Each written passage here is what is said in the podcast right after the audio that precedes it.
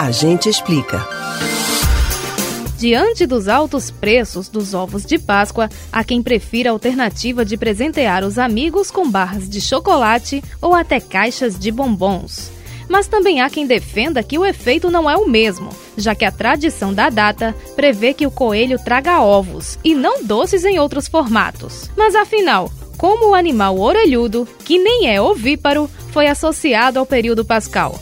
E por que distribuir ovos nesse dia? A gente explica. A origem da associação dos coelhos e dos ovos à comemoração da Páscoa tem muitas teorias e é difícil determinar qual é a mais fidedigna. É possível que a maioria delas traga uma parte da explicação verdadeira.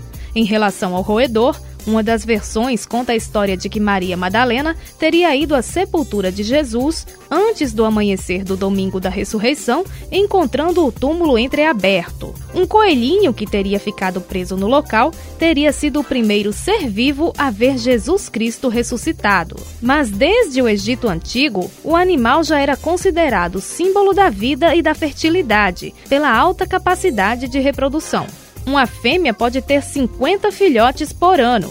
Por ser o primeiro a sair da toca na primavera, o orelhudo também se tornou sinônimo de renascimento. Daí, foi fácil associá-lo à celebração da volta de Jesus à vida. No Brasil, historiadores dão conta de que o costume começou no início do século XX. Já sobre os ovos, não faltam narrativas de diferentes povos e culturas. De diversas maneiras, eles também foram relacionados à ideia de vida e nascimento. Na antiguidade, os romanos, por exemplo, acreditavam que o universo teria a forma oval, e em várias regiões do mundo desenvolveu-se o costume de dar de presente ovos de galinha pintados à mão ou até com outras técnicas. Pesquisadores apontam que a tradição surgiu entre os antigos egípcios, persas, alguns povos germânicos e até os chineses, que davam esses mimos nas festas de primavera.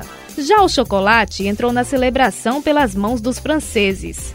Por volta do século XVIII, os confeiteiros da França tiveram a ideia de esvaziar os ovos de galinha coloridos e preenchê-los com o doce. No século seguinte, o ovo em si começou a ser feito de chocolate. E é claro que o item foi absorvido pela indústria. Para finalizar, se você acha que os ovos de Páscoa estão muito caros, o que dizer do hábito desenvolvido pelos czares russos no século XIX de encomendar ovos de ouro cravejados de pedras preciosas? Um deles foi dado de presente na época por Alexandre III para a esposa. O recheio era um relógio decorado com safiras e diamantes. Em 2014, a lembrancinha foi avaliada em 20 milhões de dólares.